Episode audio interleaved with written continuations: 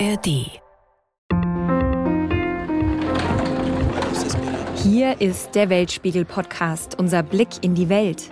Wir liefern euch die Hintergründe, für die in den Nachrichten manchmal zu wenig Zeit ist und sprechen mit unseren Auslandskorrespondentinnen und Korrespondenten der ARD. Jede Woche eine halbe Stunde Welt aufs Ohr in der ARD Audiothek. Ich bin Fumiko Lipp.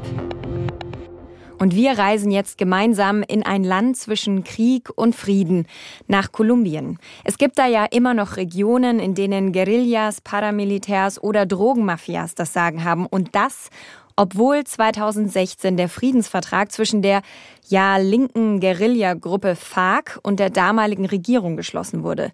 FARC steht für Revolutionäre Streitkräfte Kolumbiens.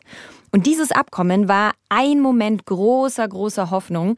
Es gab den Friedensnobelpreis. Nur das Abkommen bringt bis heute keinen Frieden. Der illegale Kokaanbau boomt, weil viele nur so ihre Familien ernähren können. Und noch immer werden Kinder als Soldatinnen und Soldaten von Rebellen oder paramilitärischen Gruppen rekrutiert. Mit dem Versprechen auf eine, ja, bessere Zukunft. So wie Kevin. Die sagen dir, wir sind deine zweite Familie. Herzlich willkommen, haben sie mir gesagt. Wir geben ihnen Seife, Papier, Deo, Kleidung. Unsere ARD-Korrespondentin Marie-Christine Böse nimmt uns mit in dieser Folge in eine, ja, gefährliche Region Kolumbiens, in der bewaffnete Gruppen das Sagen haben und Sie und Ihr Kamerateam wollten dort wissen, wie es den Eltern dieser rekrutierten Kinder geht und ob der Friedensprozess da überhaupt eine Chance hat. Und mit dem Direktor des Deutsch-Kolumbianischen Instituto Capaz, Stefan Peters, spreche ich in Bogotá darüber, was es braucht für diesen Prozess aus Sicht eines Friedensforschers. Ihr hört den Weltspiegel-Podcast Kolumbien zwischen Krieg und Frieden. Hallo Marie-Christine, hallo zu unserer ARD-Korrespondentin in Mexiko-Stadt. Ja, hi, grüß dich. Marie, du bist ja mit deinem Team mitten in die Gegenden gefahren, in denen die FARC noch immer aktiv ist und das auch nicht richtig verheimlicht. Wie gefährlich ist das denn? Also ich meine, ihr seid ja auch recht auffällig, vermutlich mit Kamera im Gepäck und. Gefährlich ist das so mittelmäßig. Also man muss auf jeden Fall jemanden dabei haben, der sich vor Ort auskennt. Und das hatten wir unserem Producer und auch einen ortskundigen Fahrer, der eben weiß, wo wir hin können und wo nicht. Und wir hatten auch tatsächlich auf dem gesamten Dreh oder auf, sage ich mal, bei 90 Prozent des Drehs immer fünf indigene Wächter sozusagen dabei, also Indigene aus der Region, die ein Stück weit auf uns aufgepasst haben, weil du hast es gesagt, also wo wir waren, im Norden des Kauka, das ist eine sehr konfliktreiche Region, wo früher vor dem Friedensvertrag mit der FARC die FARC sehr aktiv war und eben bis heute jetzt FARC-Splittergruppen unterwegs sind, äh, die man dort Dissidentia, also so Dissidenten quasi nennt, aber eben auch das Militär aktiv ist und andere Guerillagruppen. Erzähl uns doch mal, wo wart ihr da genau, in welchem Ort, wie können wir uns das vorstellen? Also wir waren in dem Ort Corinto, das ist eher eine Kleinstadt am Fuße der kolumbianischen Andenkordillere und quasi in den Ortschaften so ein bisschen darum herum. Die Gegend um Corinto ist auch Territorium von Nasa-Indigenen, also vom Volk der Nasa. Eigentlich ist es ähm, sehr hübsch gelegen, alles in so einer grünen Hügellandschaft, sieht alles super friedlich aus, aber das täuscht wirklich total. Also wenn man sich ein bisschen in Corinto bewegt in der Stadt, dann sieht man sehr schnell eigentlich, wer dort das Sagen hat. Viele Hauswände sind vollgeschmiert mit Sprüchen, sowas wie Fensterscheiben runter oder wir schießen, gezeichnet die FARC. Und nach 18 Uhr, das hat uns halt der Fahrer gesagt, da sind dort eben so Speer der FARC-Splittergruppen unterwegs und die wollen wissen, wer da lang fährt. Und deswegen fährt er zum Beispiel nach 18 Uhr immer nur mit runtergelassenen Fensterscheiben. Also, dass man es gut sehen kann, wer drin sitzt, sonst wird geschossen. Ob dann wirklich geschossen wird, weiß ich nicht. Aber auf jeden Fall ist es so eine Drohung, dass sie einem ganz klar machen, okay, wir wollen wissen, wer hier unterwegs ist nach Einbruch der Dunkelheit. Das ist hier unser Revier. Das ist so ein bisschen ja die Nachricht, die darüber kommen soll. Also schon nicht so ganz angenehm natürlich. Die Polizeistation von Corinto ist auch relativ verbarrikadiert, ist hinter Sandsäcken, weil eben Polizeistationen auch immer Angriffsziel sind für die FARC-Splittergruppen und in Corinto, aber auch eben in den Ortschaften drumherum. Ich habe es schon erwähnt, könnten wir uns jetzt als Kamerateam nicht so ohne weiteres alleine bewegen. Also wir hatten eben immer Begleiter dabei, Indigene aus der Region Und das ist jetzt nicht zwingend so, dass man dann überfallen wird oder so, aber wobei natürlich auch das mal passieren kann. Aber man wird dann schon angesprochen, was macht ihr hier, wieso seid ihr hier, seid ihr alleine hier und sowas. Das kann dann schon passieren. Wir haben ja gerade schon von Kevin gehört, der von ja, Rekrutierungsversuchen erzählt hat, von den Versprechen, Seife, Deo und auch den Versprechen nach einem besseren Leben. Hat es denn bei Kevin geklappt? Du hast ihn ja gesprochen. Welchen Eindruck hast du von ihm? Ja, also von Kevin hatte ich den Eindruck, dass er ein ganz ruhiger, eigentlich scheuer junger Mann ist. Er ist jetzt 19 Jahre alt und als er sich einer bewaffneten FARC-Splittergruppe angeschlossen hat, da war er 17, also es war vor zwei Jahren ungefähr. Warum er das gemacht hat, das ist gar nicht so einfach gewesen, ihm das aus der Nase zu ziehen. Also irgendwie war das so eine Mischung aus fehlenden Perspektiven und Problemen zu Hause. Man muss sich das so vorstellen, dass die Gegend ist eine der ärmsten Kolumbiens. Also da gibt es überhaupt nicht viel zu tun. Das ist eine sehr bäuerliche Gegend. Seine Familie zum Beispiel wohnt einfach mal eine Stunde mit dem Auto in den Berg hinein sozusagen, also wirklich auch fern abgeschieden. Kevin hat einige Schicksalsschläge hinter sich. Sein Vater wurde umgebracht in einem Konflikt um Land. Dann hatte er halt Probleme mit der Mutter, wie das so ist als Teenager, fühlte sich irgendwie unverstanden und ein bisschen alleingelassen wahrscheinlich und wollte, so würde ich das jetzt mal interpretieren, irgendwie auch ausbrechen aus diesem Leben, was ihm eben nicht so viel bieten konnte. Und viele Jugendliche und eben auch Kevin sehen dann durchaus eine Chance darin, sich so einer bewaffneten Miliz anzuschließen. Warum? Ja, weil die ihnen auf einmal was bieten, was sie vielleicht zu Hause nicht haben. Also ganz banale Sachen manchmal, sowas wie Deo oder Schuhe oder eben ja vielleicht ein Einkommen. Und so werden eben auch viele Jugendliche angelockt, also mit dem Versprechen irgendwie hier, bei uns kannst du Geld verdienen, bei uns hast du ein besseres Leben. Und das hat eben bei Kevin irgendwie auch gezündet er hatte insofern Glück, also er war jetzt nur ein paar Monate bei dieser Splittergruppe, ungefähr drei Monate und deswegen war er nie, so hat er es uns zumindest erzählt, war er nie in Gefechte oder so verwickelt. Also er hat jetzt nicht traumatische Erlebnisse oder so gehabt. Ich finde es total überraschend, dass sowas wie, du hast gesagt, Deo-Schuhe eigentlich schon genügt als Zukunftsversprechen oder als Lockmittel, um Kinder quasi zu so Gruppen zu ziehen, weg von ihren Familien. Ist die Situation wirklich so schlecht dort? Ja, also das hat er witzigerweise selber genannt als Beispiele, was ihn dann irgendwie auch so fasziniert hat, offensichtlich, dass er da wie so seinen eigenen Bereich hatte, seine eigenen Sachen, seine eigene Kleidung bekommen hat und so. Die Situation, also es ist ein sehr hartes Land, es ist eine harte Gegend, es ist eine sehr bäuerliche Gegend und in den Familien gibt es oft eben auch viele Probleme durch diese Nöte und ähm, manchmal sind es alleinerziehende Mütter, die Väter sind weg oder in dem Fall eben ist der Vater umgebracht worden. Also das ist schon keine einfache Situation. Insofern, ja, den Jugendlichen den Eindruck hat man schon, fehlt da manchmal so ein bisschen ein Ort oder der Halt, wo sie sich eben geborgen fühlen. Und das nutzen halt diese bewaffneten Milizen brutal aus und locken halt genau damit, sagen halt hier, wir sind deine zweite Familie, guck mal, ich gebe dir ein bisschen Geld, äh, besorg mir doch das und das und den Rest kannst du gerne behalten. Also viele Jugendliche, die eben sehr wenig haben, die glauben dann, sie könnten sich in diesen bewaffneten Banden was aufbauen, vielleicht sogar ihre Familie damit unterstützen und schließen sich denen dann eben an. Um wie viele Kinder oder Jugendliche geht es denn da so in etwa, ähm, die dann da als Kindersoldatinnen, Soldaten rekrutiert werden? Also äh, mit Zahlen ist es gar nicht so einfach. Es ist wirklich super schwer, aktuelle und auch belastbare Zahlen zu kriegen. Das haben wir natürlich versucht. Das Problem ist, dass viele Familien das gar nicht offiziell anzeigen, eben oft aus Angst und auch weil sie das Gefühl haben, die Polizei kann ihnen sowieso nicht helfen. Also Offizielle Stellen haben Zahlen, die viel niedriger sind als zum Beispiel die der indigenen Communities. Die aktuellste, die wir haben, kommt eben von den Indigenen und die rechnen so ungefähr mit 82 rekrutierten Minderjährigen in diesem Jahr und nur im Nordkauka. Also da kann man sich dann schon so ungefähr das Ausmaß vorstellen. In den vergangenen Jahren dürften es also einige hundert dann gewesen sein.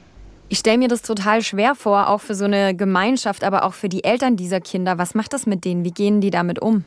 Also für die Familien ist das ein extremer Schmerz, eine Riesenverzweiflung, die wir auch eigentlich immer gespürt haben. Wir haben mit verschiedenen Eltern gesprochen, vor der Kamera, aber auch ohne Kamera, weil manche dann doch nicht mehr uns Interviews geben wollten. Das ist einfach ein sehr schweres Thema, das fast jede Familie betrifft. Das hat uns auch Erika gesagt von der indigenen Wächtergruppe, die uns begleitet hat. Todas las familias han sido afectadas. Alle Familien sind betroffen vom Thema der Rekrutierung. Viele haben ihre Kinder ermordet zurückbekommen oder eben ihre Kinder ohne Arme oder ohne Beine. Wir vermeiden aber, jemand direkt zu beschuldigen, weil es könnte sein, dass wir den hier an der Ecke wieder treffen. Wir haben Angst, weil es ist schon so viel passiert und diese Personen bedrohen uns. Porque es que ya han pasado casos, hay amenazas de ellos. Die Mutter von Kevin hat beispielsweise ihr eigenes Leben riskiert und mit den Milizen verhandelt, wo ihr Sohn eben war und es dann auch geschafft, den Kevin frei zu bekommen. Sie hatte eigentlich zuerst einem Interview zugestimmt und als wir dann bei ihr zu Hause waren, ist sie so ein bisschen zusammengebrochen fast, weil sie, glaube ich, realisiert hat, was das hätte bedeuten können für Kevin, für ihre Familie, wenn sie ihn nicht freigekriegt hätte. Weil viele Familien sehen ihre Kinder dann einfach nie wieder oder sie sehen sie tot wieder oder sie sehen sie verstümmelt wieder. Und insofern, das ist einfach ein ganz Riesenschmerz, der dort in dieser Region total greifbar ist. Eine andere Mutter, mit der wir gesprochen haben, deren Sohn ist gerade 18 geworden und eben auch vermutlich jetzt bei einer Miliz und sie sucht ihn eben jetzt mit Plakaten, aber auch sie hat ihn nicht, hat das nicht offiziell angezeigt, dass er weg ist, weil eben die Polizei aus ihrer Sicht sowieso nichts machen kann. Du hast ja gerade erzählt, dass das so Splittergruppen auch dieser FARC sind, die ja eigentlich 2016 die Waffen niederlegen sollten, wollten mit diesem Friedensabkommen. Warum sind die denn auch in der Region, in der du gerade warst, immer noch so präsent? Also der Konflikt in Kolumbien ist wirklich extrem komplex. Das Land hat halt eine lange Gewaltgeschichte, also über 50 Jahre bewaffneten Konflikt und eben nach dem Friedensvertrag auch nicht wirklich Frieden. Und warum nicht? Weil der Friedensprozess eben viele Jahre nicht gut vorangegangen ist. Also du hast es ja erwähnt, tausende Fahrkämpfer haben zwar die Waffen niedergelegt, es gibt auch so Reintegrationsprogramme, in denen die ehemaligen FARC Berufe lernen und eigene Siedlungen, in denen sie teils leben.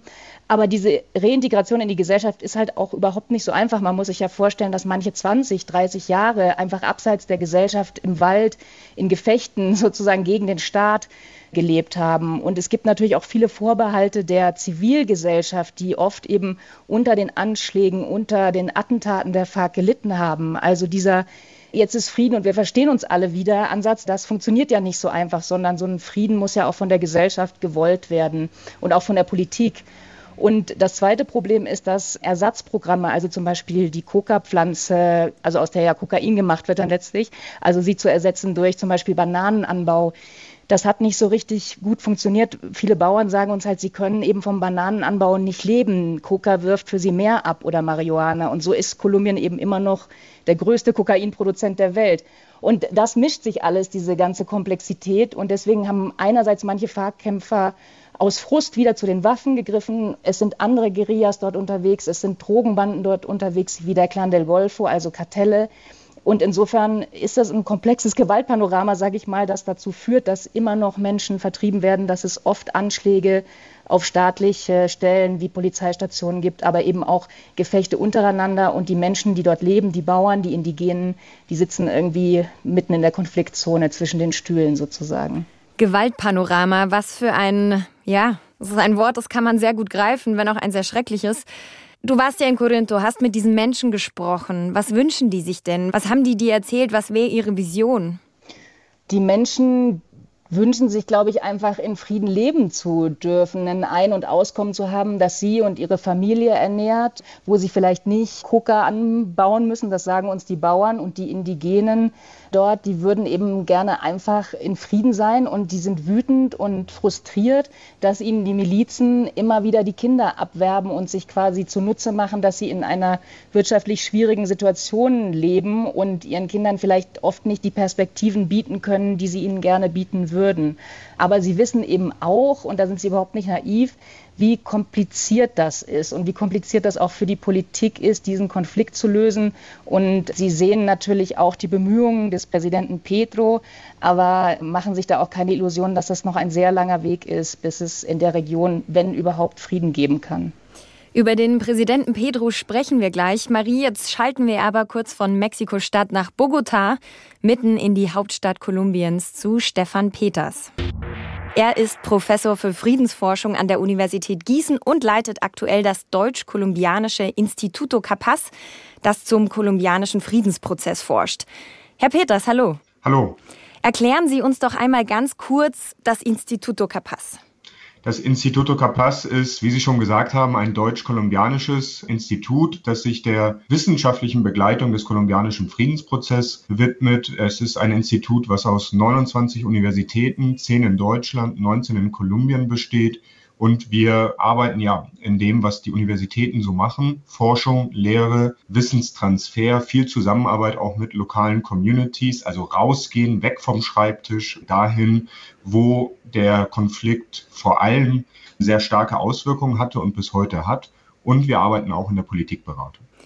Ich würde gerne nochmal zurückkommen auf das, was unsere Korrespondentin über ihren Besuch in Corinto erzählt hat. Das ist ja nur ein Beispiel für viele Konflikte, die in Kolumbien existieren, viele Ebenen, die diese Konflikte haben, die aber davon auch in diesem Ort sichtbar werden. Zum Beispiel ja diese Frage nach sozialer Gerechtigkeit. Wie zentral ist die denn für diesen möglichen Frieden in Kolumbien? Meines Erachtens müssen wir den Friedensprozess immer auch mit einer sozialen Komponente mitdenken, verstehen. Wir können sozusagen nicht davon ausgehen, dass der Frieden einfach zwischen dem Staat und nichtstaatlichen Gewaltakteuren geschlossen wird, ein Vertrag unterschrieben wird und am nächsten Tag ist Frieden. Das haben wir, glaube ich, nicht nur in Kolumbien gelernt. Es ist ein langer Prozess und gerade in Kolumbien, einem der Länder ja, mit den höchsten Ungleichheitswerten, eigentlich ganz egal, welche Indikatoren Sie sich anschauen, Kolumbien ist immer nicht das Land das am ungleichsten ist auf der Welt, aber eins der ungleichsten und eben auch mit vielen so damit verbundenen sozialen Problemen. Diese müssen wir zunächst einmal verstehen, dass die auch etwas mit dem Konflikt und mit dem Friedensprozess zu tun haben und dann eben auch, wie zum Beispiel von der Korrespondentin in Corinto, wo es ja auch sehr stark um die Rekrutierung von Minderjährigen ging. Das sind dann natürlich auch Fragen, die wir uns stellen. Warum gelingt es, Minderjährige für den Krieg zu rekrutieren? Warum gehen die nicht zur Schule? Warum haben die nicht die Vorstellung, dass man vielleicht danach eine Ausbildung macht, zur Universität geht und dann ein in Anführungszeichen normales Leben führt? Und welche Antworten haben Sie auf diese Fragen? Ja, die Antworten sind wie immer vielschichtig. Also einfache Antworten gibt es meistens nicht. Eine der Antworten ist dann eben mangelnde Perspektiven, die sozialen Probleme. Da müssen wir einfach sehen, dass diese nichtstaatlichen Gewaltakteure, also Guerillagruppen, teilweise auch paramilitärische Gruppen, teilweise einfache Drogengangs, teilweise ist auch nicht ganz so einfach zu sagen, wo die Abgrenzungen sind, dass die letztlich auch Einkommen bieten, die auf legale Weise nicht erreicht werden können.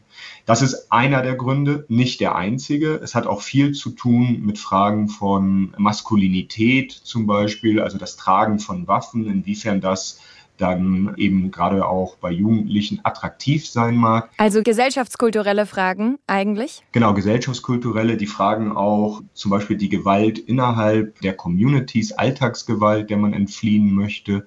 Und es, das müssen wir leider auch sagen, gerade bei den Jugendlichen in der Region, wo auch die Kollegin ihre Recherchearbeit durchgeführt hat, auch in anderen Regionen, sehen wir, dass es tatsächlich seit Jahrzehnten ein man nennt das hier Recycling der Gewalt gibt, also immer wieder die gleiche Gewaltspirale, so dass es eine normale Option für viele ist, sich einer der Gruppen anzuschließen. Ist nicht als etwas vollkommen Absurdes, wie es wahrscheinlich für die Hörerinnen und Hörer erscheinen mag, sondern dass es eben tatsächlich etwas ist, wo es Role Models gibt.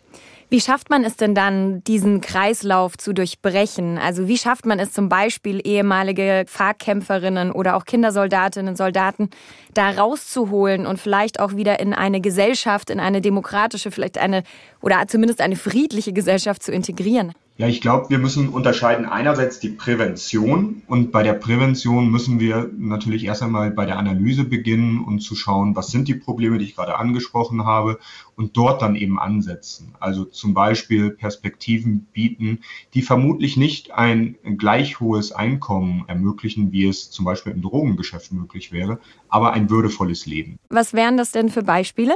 Bildungsmöglichkeiten. Häufig ist in diesen Regionen, das sind die sehr abgelegenen Regionen, wo der Staat kaum präsent ist mit sozialer Infrastruktur. Das heißt, wir brauchen Bildung, Gesundheit, Arbeitsplätze. Und das hat auch was mit der Landfrage zu tun, etc. Also sind viele Aspekte vielschichtig, aber sozusagen die soziale Frage mitzudenken.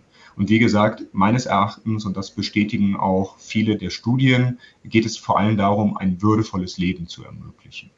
Und die andere Frage, die Sie gestellt haben, ist, was machen wir mit denen, die im bewaffneten Konflikt sind und wie können wir die dazu bringen, dass sie sich in eine demokratische Gesellschaft eingliedern, die Waffen abgeben. Das ist etwas, was gerade in Kolumbien erneut von der Regierung versucht wird, unter dem für deutsche Ohren zugegebenermaßen gewöhnungsbedürftigen Begriff des totalen Friedens wo mit den verschiedenen Gewaltakteuren Dialoge geführt werden sollen mit dem Ziel, dass sie sich demobilisieren.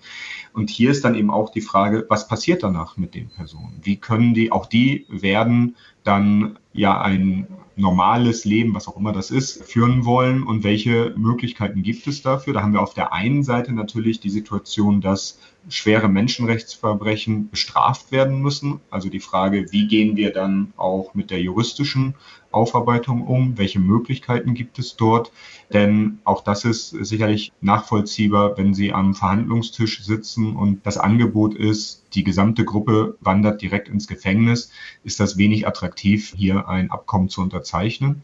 Und die andere Frage ist eben, welche Projekte gibt es? Wie können diejenigen, die häufig mit 12, 13 bereits in den bewaffneten Kampf gegangen sind, sozusagen keine normale Ausbildung haben.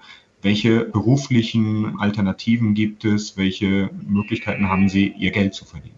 Haben Sie denn da ein konkretes Erfolgsbeispiel, wo das schon geklappt hat, wo eben so eine Karriere nach dem Guerillakämpfer, der Kämpferin auch möglich wurde? Ja, es gibt durchaus mehrere Erfolgsbeispiele. Es gibt auch Misserfolgsbeispiele, das muss, glaube ich, auch gesagt werden. Aber wir haben den Prozess mit der ehemaligen Guerilla der FARC, die, glaube ich, ja auch sicherlich in Europa bekannt ist, von 2016, die sich nicht vollständig, aber doch im großen Umfang die ehemaligen Kämpferinnen und Kämpfer demobilisiert haben. Und dort gibt es einige wirklich sehr gut laufende Projekte. Zum Beispiel ist auch teilweise durch die Presse gegangen, also Tourismus, Rafting-Touren hier auf einem Fluss oder auch Bierbrauen, Kaffeeanbau und Vermarktung. Also solche Formen, die häufig entweder Tourismus oder landwirtschaftliche Produktion dann eben mit der Vermarktung verbinden. Und das sind dann aber auch Herausforderungen. Wie schaffen wir Marktzugang? Wie gelingt es erneut Menschen, die vieles sicherlich im bewaffneten Konflikt gelernt haben, aber vielleicht nicht so sehr die Frage, wie man Produkte vermarktet und wie man auch so eine kleine Selbstständigkeit aufbaut. Und da konnten wir unter anderem zu diesen Themen, auch zu anderen Themen, dank der Förderung auch durch das Auswärtige Amt mit diesen Personen zusammenarbeiten und dort dann eben auch diese Skills entsprechend verbessern. Herr Peters, Sie haben es ja schon angesprochen, das Friedensabkommen im Jahr 2016, die große Hoffnung für den Frieden zwischen der Rebellengruppe FARC und der damaligen Regierung. Und da sollte ja dann mit politischen Maßnahmen auch diese Ungleichheit im Land, von der wir die ganze Zeit sprechen, auch aufgefangen werden. Wie steht's denn um diese Pläne, um diese Versprechen auch? Ja, auch hier ist immer nicht so einfach, eine ganz klare Antwort zu geben. Das ist das Glas halb voll, halb leer. Wir können sehen, dass es in der Implementierung des Friedensabkommens an bestimmten Punkten wirklich gute Fortschritte gibt, gerade mit Blick auf die Bearbeitung der Vergangenheit. Ich habe schon die juristische Bearbeitung durch die Sondergerichtsbarkeit angesprochen. Die Wahrheitskommission hier hat letztes Jahr ihren Abschlussbericht vorgelegt. Da gibt es tatsächlich sehr gute Fortschritte, durchaus auch bei der auch schon angesprochenen Demobilisierung und Reintegration von ehemaligen KämpferInnen. Aber gerade die Punkte, die Sie jetzt angesprochen haben, die sozialen Aspekte, da geht es teilweise wirklich quälend langsam voran. Und zwar die sozialen Aspekte sind in diesem Friedensabkommen vor allem mit Blick auf die ländlichen Regionen vereinbart worden und eine Reform der ländlichen Entwicklung. Und dort sehen wir wirklich nur wenige Fortschritte. Da muss man auch wissen, die Landverteilung war eine, nicht die einzige, aber eine wichtige, ein wichtiger Grund für den Konflikt und hat sich während des Konfliktes durch Vertreibung und die Gewalt, die eben vor allem auch auf dem Land tobte, noch weiter verschärft. Also die Schere ist noch weiter auseinandergegangen. Und dies ist eine der zentralen Herausforderungen, wo bisher tatsächlich die Fortschritte wie schon gesagt, sehr langsam vorangehen. Vielleicht auch ein Beispiel. Es gibt auch weiterhin in Kolumbien, das ist auch Teil des Friedensprozesses, kein wirklich funktionierendes Kataster. Das muss aufgebaut werden. Das ist sicherlich ein längerer Prozess, aber auch hier geht es sehr langsam voran. Was braucht es denn Ihrer Meinung nach alles? Was sind die Komponenten dafür, damit es wirklich Frieden geben kann? in Kolumbien? Ein paar haben wir ja schon genannt. Genau, wir brauchen letztlich ein Bewusstsein dafür und dann eben auch die politischen Maßnahmen, um die sozialen Ungleichheiten zu reduzieren. Wir brauchen Möglichkeiten für gerade die benachteiligte Bevölkerung. Wir brauchen die Bearbeitung der Vergangenheit. Wir brauchen auch ein Bewusstsein darüber, was wirklich stattgefunden hat. Ich hatte die Wahrheitskommission bereits angesprochen, die eine sehr gute Arbeit geleistet hat. Es gibt nicht die perfekten Berichte, also es gibt natürlich auch Kritik daran, aber was mir zum Beispiel Sorgen bereitet, ist, dass dieser Bericht bisher im Lande ja von den Gruppen, die sich sehr stark für den Friedensprozess interessieren, diskutiert wird, aber breite Teile der Bevölkerung ihn gar nicht wirklich wahrgenommen haben. Und da ist eine weitere Komponente, die, nun gut, ich komme aus der Forschung und Lehre, von daher muss ich das vielleicht auch sagen, aber wo ich schon glaube, dass der Aspekt der Bildung und der politischen Bildung, der historisch-politischen Bildung eine ganz zentrale Rolle auch spielt. Zunächst einmal das Wissen um das, was passiert ist und dann aber eben auch die Frage, was können wir als Gesellschaft tun, damit dies sich nicht wiederholt, damit wir zu einer friedlichen Gesellschaft kommen. Und dazu gehört dann eben auch, anzuerkennen, dass wir immer Konflikte haben werden, aber eben auch die Möglichkeiten zu stärken, wie Konflikte gewaltfrei ausgetragen werden können. Auch diese Aspekte sind meines Erachtens wichtig. Das sind natürlich Dinge, die nicht von heute auf morgen passieren werden, die wir aber sicherlich angehen müssen. Und last but not least, es ist nicht der einzige Aspekt, aber es ist ein wichtiger Aspekt für die Finanzierung der Gewalt. Das sind insbesondere, nicht ausschließlich, aber insbesondere illegale Aktivitäten, zum Beispiel illegaler Bergbau und ganz zentral auch die Drogenwirtschaft. Und auch dies muss angegangen werden. Und diese Möglichkeiten, wie dies bearbeitet werden können, liegen in Kolumbien, aber nicht ausschließlich in Kolumbien. Da ist auch die internationale Gemeinschaft gefordert. Im Juni war ja Außenministerin Baerbock in Kolumbien und hat eben auch die deutsche Unterstützung für diesen kolumbianischen Friedensprozess nochmal betont. Warum ist es der deutschen Politik so wichtig? Warum unterstützt unsere Regierung das so?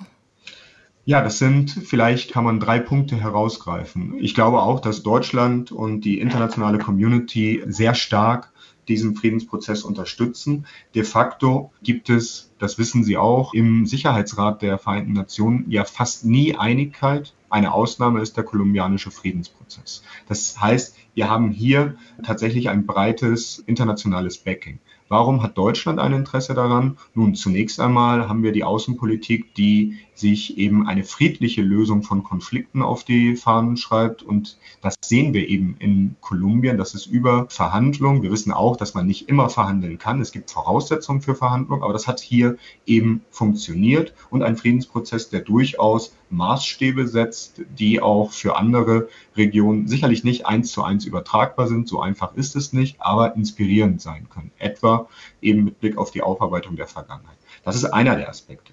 Ein zweiter Aspekt ist, die Zusammenarbeit mit Kolumbien ist strategisch für Deutschland von großer Bedeutung. Also gerade Kolumbien, Lateinamerika, Kolumbien als wichtiges Land in Lateinamerika auch, wo wir durchaus ja sehen, dass aktuell auch die geopolitische Lage deutlich rauer geworden ist. Und wo haben wir dann verlässliche Partner? Und da denke ich, ist Lateinamerika sicherlich eine der Regionen und Kolumbien ganz im Speziellen ein Partner, wo wir bei allen Unterschieden doch viele Werte teilen. Menschenrechte, Demokratie, Klimaschutz, Frieden, das sind alles Aspekte, die zwischen Deutschland und Kolumbien letztlich mit Nuancen sicherlich anders gesehen werden, aber doch sehr enge Verbindungen gibt. Das heißt, hier sind es letztlich wichtige Alliierte. Und last but not least ist Kolumbien natürlich auch von Interesse für weitere Zusammenarbeit, sei es in wirtschaftlicher Hinsicht, in kultureller Hinsicht, so dass wir hier tatsächlich einen sehr interessanten Partner für Deutschland haben und ein verlässlicher Partner. Dann sage ich Dankeschön an Stefan Peters. Wie man hören kann, mitten in Bogota im Hintergrund immer mal wieder ein bisschen hupen. Sitzen Sie denn wirklich mitten in der Stadt? Ja, ich bin tatsächlich hier sehr zentral in der Stadt. Das ist der morgendliche Verkehr hier. Und in Bogota ist der Verkehr teilweise sehr dicht. Ich befürchte, Sie haben sehr viel Hupen gehört. Das gehört hier auch dazu. Also ein paar Eindrücke aus der Stadt unfreiwillig mitgeliefert. Danke, Stefan Peters, Professor für Friedensforschung an der Universität Gießen und gerade auch Direktor des Deutsch-Kolumbianischen Instituto Capaz. Danke und Grüße nach Bogota. Vielen Dank. Zurück nach Mexiko-Stadt zu unserer Korrespondentin Marie-Christine Böse. Marie-Christine, wir haben ja gerade darüber gesprochen, dass Außenministerin Baerbock im Juni in Kolumbien war. Und in Kolumbien, da ist seit letztem Jahr, seit Sommer 22, der erste linke Präsident im Amt, Gustavo Pedro. Und der ist angetreten mit dem Ziel eines Pass total, eines totalen Friedens. Wie schätzt du denn so seine Erfolgschancen ein? Also äh, das ist schon ein verdammt großes Vorhaben, was er da hat. Aber er hat auch was erreicht. Also ich würde sagen, die Bilanz ist bisher so ein bisschen gemischt. Natürlich ist es so, wenn man jemandem zutraut, irgendwie so einen Friedensprozess wirklich mit allen Beteiligten anzustoßen und zumindest den Grundstein dafür zu legen, dann ist das sicherlich Gustavo Petro. Er war ja selber als junger Mann in einer Guerilla-Organisation, äh, wenn auch nicht lange, und hat insofern eine gewisse, ich in Anführungsstrichen sage jetzt mal Nähe sozusagen oder ein, vielleicht ein anderes Verständnis für diese Gruppen. Und er hat es auch geschafft, unterschiedliche Akteure des Konflikts ja schon an einen Tisch zu bringen, was schon mal eine Riesenleistung ist, weil was man vorher gesehen hat, also bei der vorherigen konservativen Regierung vor Petro, das war eine extrem harte Hand und auch kein Interesse an einem Friedensprozess. Und das hat auch zu überhaupt nichts geführt, also auf jeden Fall nicht zu mehr Frieden, nicht zu mehr Ruhe. Es hat unterschiedliche Fortschritte gegeben. Also Anfang Oktober soll es Friedensgespräche zwischen der Regierung und einer FARC-Dissidentengruppe geben, dann auch einen zehnmonatigen Waffenstillstand. Eine andere Guerilla, die ELN, verhandelt gerade über den Frieden in unterschiedlichen Garantieländern.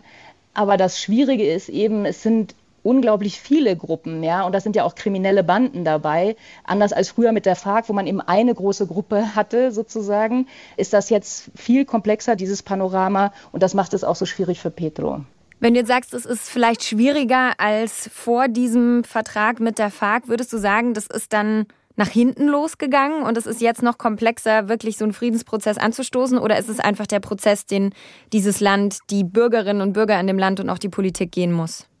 Naja, das war ja auf jeden Fall richtig, den Friedensvertrag mit der FARC zu machen. Also den würde ich jetzt auf keinen Fall in Frage stellen wollen. Und also ich wollte jetzt nicht damit sagen, es wäre besser gewesen, die FARC machen zu lassen. Da hatte man wenigstens klare Fronten. Aber es ist schon so, dass das, was wir hören, auch von den Menschen vor Ort, die sagen, naja, früher wussten wir, mit wem wir reden müssen, wenn wir unsere Kinder zurückholen wollten. Da war halt die FARC, die saßen da quasi im Wald und dann sind wir zu den Chefs gegangen und jetzt wissen wir nicht mehr, mit wem wir reden sollen, so richtig. Und so ähnlich geht es der Regierung ja auch. Aber natürlich ist das der Prozess, den man gehen muss. Man muss jetzt irgendwie alle versuchen, an einen Tisch zu kriegen. Die FARC-Splittergruppen sind nur einfach sehr viel schwieriger zu fassen. Experten sagen uns, das sind auch teils sehr junge Anführer, mit wenig politischer Fundierung oder Ideologie, also quasi junge Leute mit einer Waffe und einem Handy und mit denen zu verhandeln und über Bedingungen zu sprechen, das ist natürlich schwierig, aber ich denke, Pedro hat den Grundstein gelegt. Dennoch ist es ein weiter Weg und seine Amtszeit wird dafür wohl kaum reichen. Marie-Christine Böse, vielen Dank für deine Eindrücke. Sehr gerne. Und danke an euch fürs Zuhören bis zum letzten Satz. Das war unser Weltspiegel-Podcast Kolumbien zwischen Krieg und Frieden. Uns findet ihr in der ARD-Audiothek und überall, wo es sonst noch Podcasts gibt. Da findet ihr auch die neue Staffel des BR-Podcasts Seelenfänger. Das ist mein Podcast-Tipp für euch. In der dritten Staffel, da geht's um einen christlichen Endzeitkult aus Südkorea, der weltweit missioniert, auch in Deutschland und gerne an Universitäten. Aussteigerinnen und ein Informant erzählen in der Miniserie von psychischem Missbrauch, militärischem Drill und endlosen Bibelstunden. Das war der Weltspiegel-Podcast diese Woche. Aufgezeichnet haben wir am 28. September 2023. Habt ihr Feedback, dann freuen wir uns gern auf den üblichen Social-Media-Plattformen oder per Mail an weltspiegel.digital.ard.de. Und lasst uns gerne ein Abo da. In der Redaktion waren Nils Kopp und Bernd Niebrügge, Produktion Michael Heumann, am Mikrofon Fumiko Lipp. Bis zum nächsten Mal.